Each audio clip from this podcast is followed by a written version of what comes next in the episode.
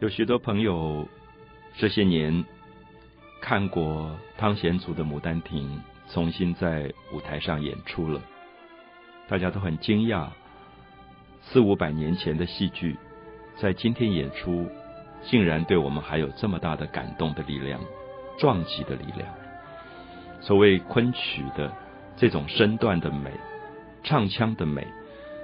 也许有些朋友借由戏剧重新感受到了。可是，即使没有看过《牡丹亭》的原作，我相信对喜欢文学的人来讲，去买一本《牡丹亭》的剧本，文字的美可以完完全全传达出非常精致的一种美学。我们看到杜丽娘这个十六岁的少女在舞台上出现，那个时候是春天，她看到春光灿烂，她就唱了一句“鸟情丝吹来闲庭院”。遥漾春如线，这么短的一个句子，我想，也许我念的时候，大家不是很容易懂到底在讲什么。鸟情丝，就是在春天的时候，光线里面有一种一条一条的像丝线一样的东西。鸟这个字是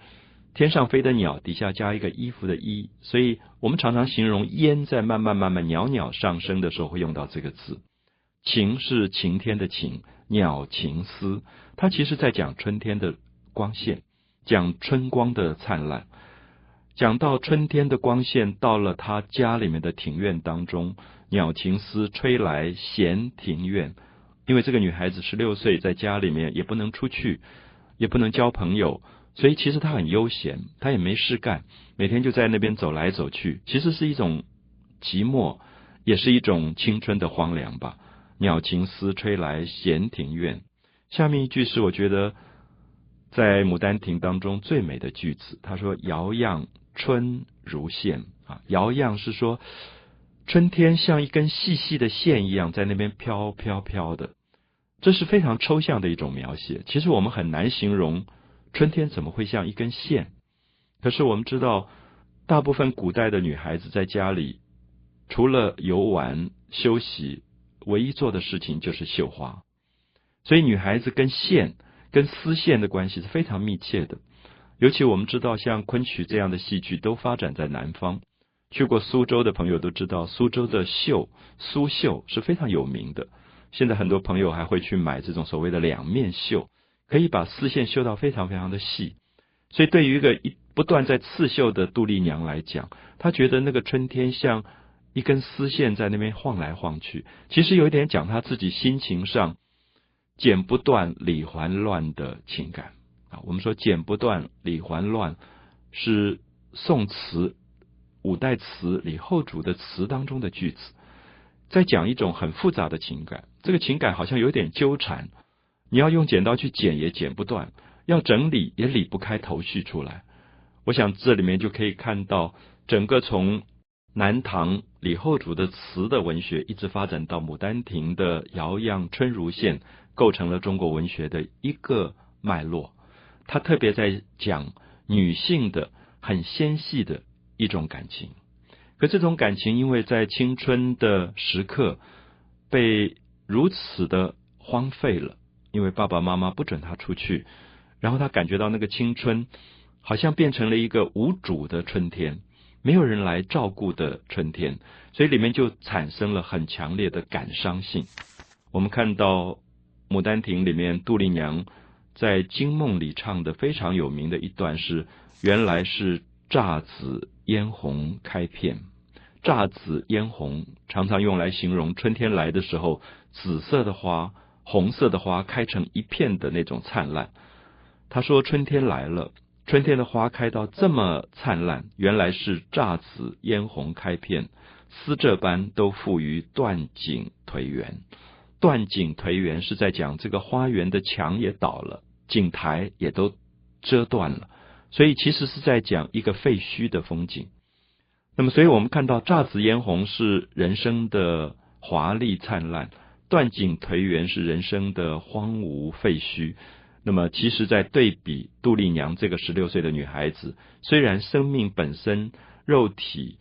青春都是美的，都是灿烂的，可是因为没有爱，没有情感的真实的寄托，所以变成了断井颓垣，好像变成了十六岁就已经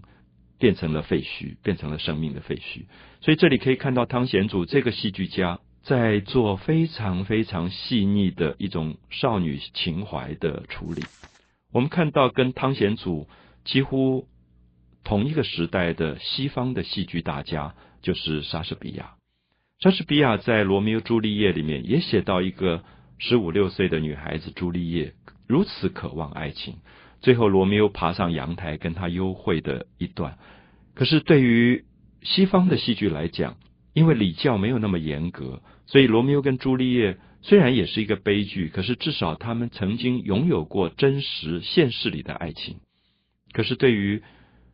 同一个时间东方的《牡丹亭》。杜丽娘跟柳梦梅只有在梦中相见，在梦中幽会。那个梦是一个不真实的幻想，所以我们今天读到《牡丹亭》，特别有一种感伤，是觉得曾经有过一个封建的时代，对于青少年、对于少女的感情是如此压抑的。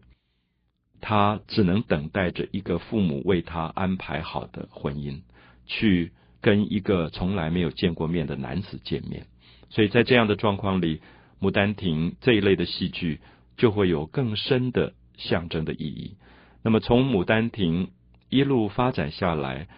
到了清代初年，洪升的《长生殿》在讲同样的东西。《长生殿》借助于唐朝非常有名的一个故事，就是唐明皇的爱上杨贵妃杨玉环。那么杨玉环最后在马尾坡因为政变而死亡。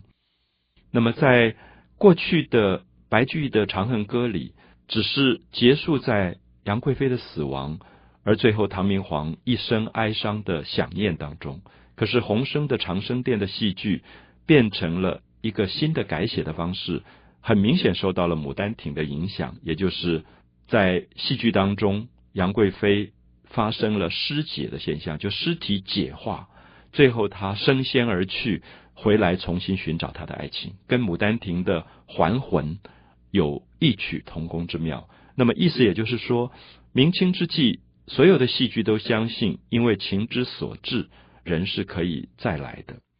生命是可以重新复活的。因为那个情感、那个姻缘还没有完了。就是七月七日长生殿，夜半无人私语时，在天愿作比翼鸟，在地愿为连理枝。天长地久有时尽，此恨绵绵无绝期。所以它变成了一个不了情的叙述的模式，那么也变成明清美学里面最大的特征。